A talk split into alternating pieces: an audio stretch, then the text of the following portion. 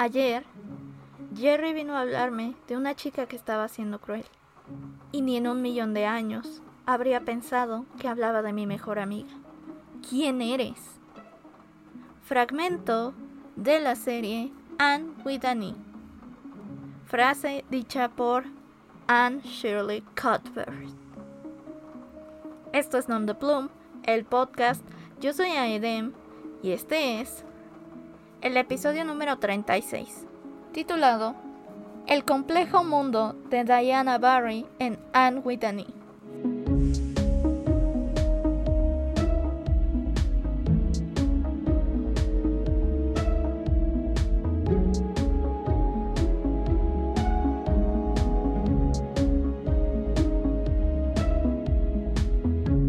Bueno, pues retomamos el podcast después de una semana que como saben no tuvimos episodio por lo que digamos que fueron complicaciones más allá de nuestro control. Pero aún así, pues la intención sigue siendo la misma y vamos a retomar como si nada hubiera pasado. Así que en este mismo sentido, les quiero hablar, como saben, no solo hablamos de libros, también hablamos de otro tipo de representaciones artísticas, lo cual también me parece muy importante, sobre todo viniendo de una serie que tuvo tanto éxito y tanto auge en su momento. Siento que aún lo tiene, pero no tiene tanto peso como lo tuvo en su entonces. Como saben, ya les he hablado un poco acerca de esta serie y cómo yo logré conectar una que otra cosa con el libro de Charlotte Bronte, que es Jane Eyre, y con el que yo soy fiel creyente de que tiene una gran relación y que no es accidental, es completamente a propósito.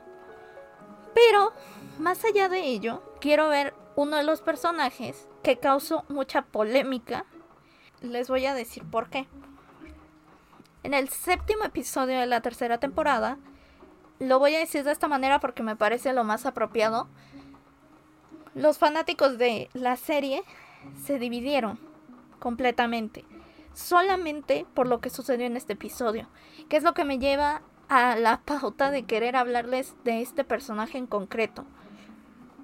Y fue lo que me hizo darme cuenta de que este personaje no es nada simple a como creíamos que era en este episodio, eh, que bueno, traducido a como llegó a Latinoamérica, es un gran esfuerzo del espíritu bondadoso. Y es el antepenúltimo episodio, me parece. En este episodio, y bueno, lo que sucede aquí es, bueno, como saben, la historia rueda en torno a Anne, que llega a un pueblo tras ser adoptada por accidente por dos hermanos. Aquí mismo, casi inmediatamente, se hace mejor amiga de una niña de su edad, que es Diana Barry.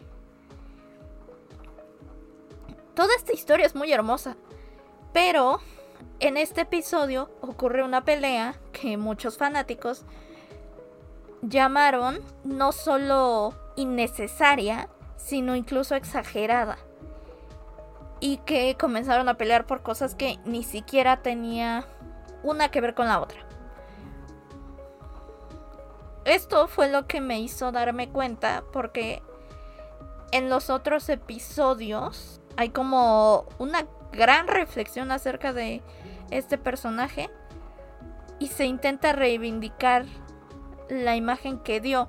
Sin embargo, muchos fanáticos dijeron que Diana Barry era su personaje favorito hasta este momento. ¿Por qué este momento vuelve al personaje como uno extremadamente complejo? Precisamente porque este momento nos hace ver detalles que probablemente no habíamos visto. Y les voy a decir qué es lo que sucede con este personaje. Cuando Anne y Diana se conocen, la primera diferencia que hay entre ellas es una división económica. ¿Por qué? Esto se nota no solo en este episodio, sino en muchos otros. Pero a veces nos olvidamos de esa cuestión. Y no digo que esté mal, simplemente que como parte de esta pelea, una de esas cosas es la cuestión económica y por supuesto la clase social. ¿Qué sucede aquí? Diana Barry creció y se desarrolló en una familia que tiene una condición sumamente acomodada, a tal grado que cuando el padre de Diana comenzó a prestarles dinero a los vecinos para que analizaran su suelo y verificaran si había oro en ellos, para que luego descubrieran que no era más que una estafa y hubiera perdido gran cantidad de dinero, nunca se plantea que la familia Barry tenga problemas económicos. Sin embargo, del otro lado, con los Cuthbert, es decir, la familia de Anne, sufren problemas económicos más de una vez. Una de ellas es la que los lleva a rentar las habitaciones de Green Gables, que es como se llama la propiedad. A tal grado, creo que esta es una de las principales diferencias, económicamente hablando, nunca se plantea, si lo recuerdan, que aunque perdieron mucho dinero, lo único que sucede es que sus padres se distancian un poco, pero en realidad nunca tienen problemas económicos. Tenían tanto dinero que podían regalarlo tal como lo hicieron. Por lo tanto, no es que esto influyera directamente en su amistad, y ese es el asunto. Porque Diana creció en un círculo muy diferente al de Anne, aunque se desarrollaba junto con ella. Y estas diferencias van creciendo conforme al tiempo. Al principio no importan. Que eso es lo que plantea precisamente la serie. Al principio no importan. Pero conforme van creciendo, y esto se ve desde que inicia la tercera temporada, ya que han crecido, sus futuros van a ser completamente diferentes. Diana va a ser enviada a París para tener una educación apropiada como una dama, mientras que Anne va a luchar por un puesto en la universidad.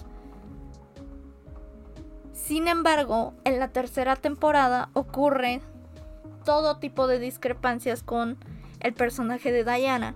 ¿Por qué? Porque aunque Diana creció en este ámbito de clase social alta, o por lo menos media, en contraste con los demás habitantes de Avonlea, podemos decir que Diana no está de acuerdo con ciertas cosas que le están relegadas por su clase social. Y esto se plantea en la tercera temporada con mucho más peso. En la primera y la segunda temporada hay unas cuantas cosas, pero creo que se potencializa muchísimo más en la tercera temporada. Y esto inicia con la aventura que tiene con Jerry. En este momento no voy a discutir si Jerry tenía la razón o Diana tenía la razón. Sin embargo, voy a tomar parte de esta historia. ¿Qué sucede con Diana? Diana ve en Jerry libertad. Y esto es lo que verdaderamente añora. Libertad. Diana vive en un mundo en el que hay muchas comodidades económicas, pero muchas dificultades emocionales, de deseos y es prácticamente como que su vida esté planeada desde el momento en que nació. Entonces cuando conoce a Jerry realmente, cuando conoce a su familia y cómo es convivir con gente que no está preocupada por la postura.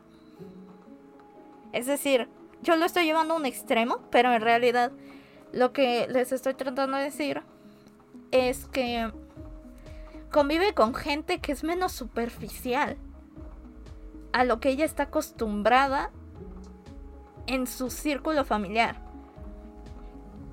Por lo que cuando comienza a tener este romance con Jerry, lo que en realidad está añorando es un toque de libertad.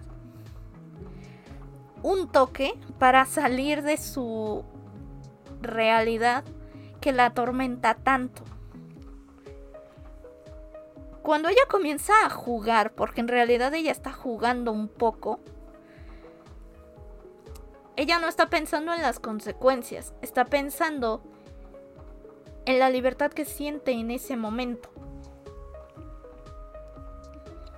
Ya hablando en términos de cuando las cosas comienzan a verse raras, que es cuando Diana comienza a plantearse que son muy diferentes, es cuando se da cuenta de que lo que tiene con Jerry solo es una fantasía y que no puede ser real en su mundo. ¿Por qué? Porque aunque ella añora la libertad, es claro que está acostumbrada a un mundo en el que económicamente todo es muy sencillo.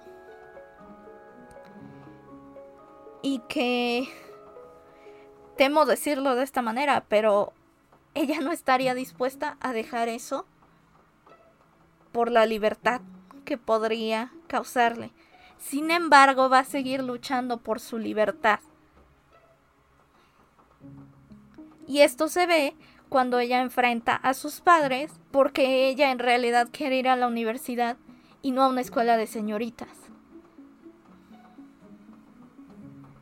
Quiere ser un poquito más normal ahora que ha probado la libertad, que para mí ese es un momento clave.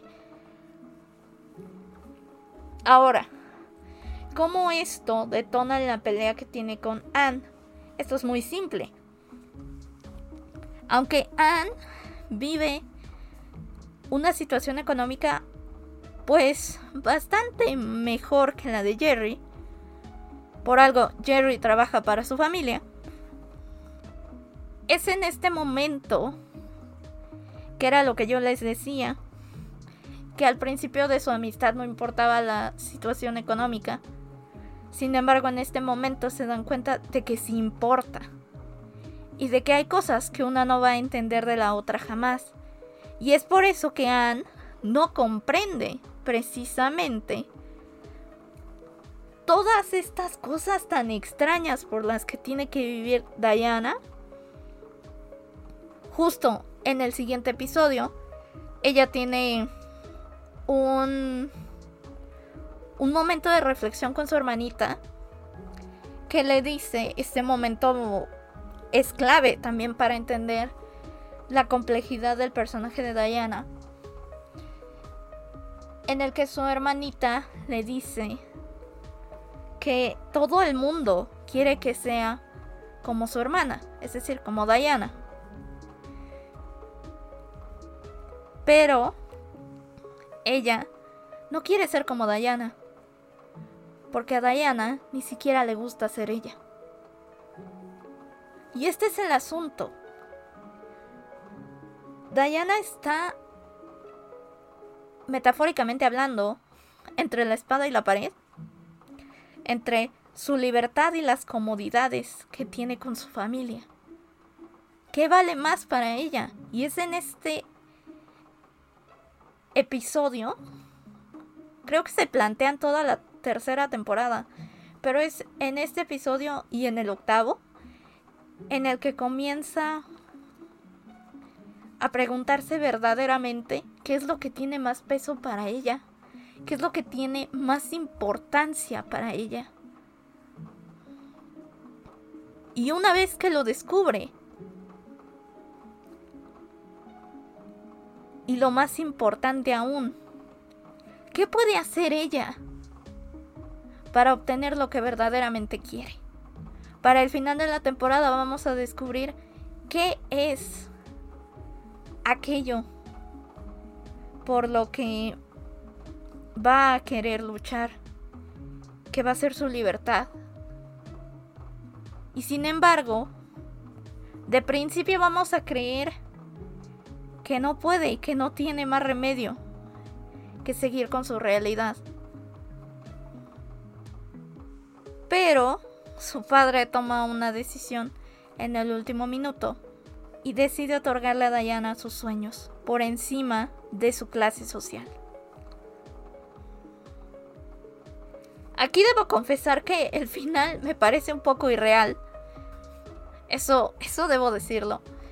Pero al final nos deja pensando que Diana, pues era un personaje con una psicología muy compleja. Siempre entre vivir lo que los demás y vivir entre las comodidades eran sus más grandes luchas, no con el mundo, con ella misma. Diana se pierde en este episodio ya no sabe quién es y afortunadamente no va a tardar en encontrarse de nuevo y arreglar todo aquello que rompió en el camino. Pero, bueno, también me gustaría saber qué piensan ustedes, cómo analizan a este personaje, si ya habían pensado en todas estas claves si ya habían pensado en estas claves que les comenté, si tienen otra teoría, me gustaría también saber sus opiniones. Ya saben, nos pueden escribir aquí en los comentarios. En YouTube los leemos desde aquí. También nos pueden escribir por Facebook como Nom de por Twitter como arroba aedem-lead o también por el correo electrónico que es nomdeplum.lit.gmail.com Gracias por escucharnos una semana más. Y bueno, eso ha sido todo por el episodio de hoy. Esto fue Nom de Plum, el podcast. Yo soy Aedem, recordándote que si haces lo que amas, no sentirás que trabajas. Hasta la próxima.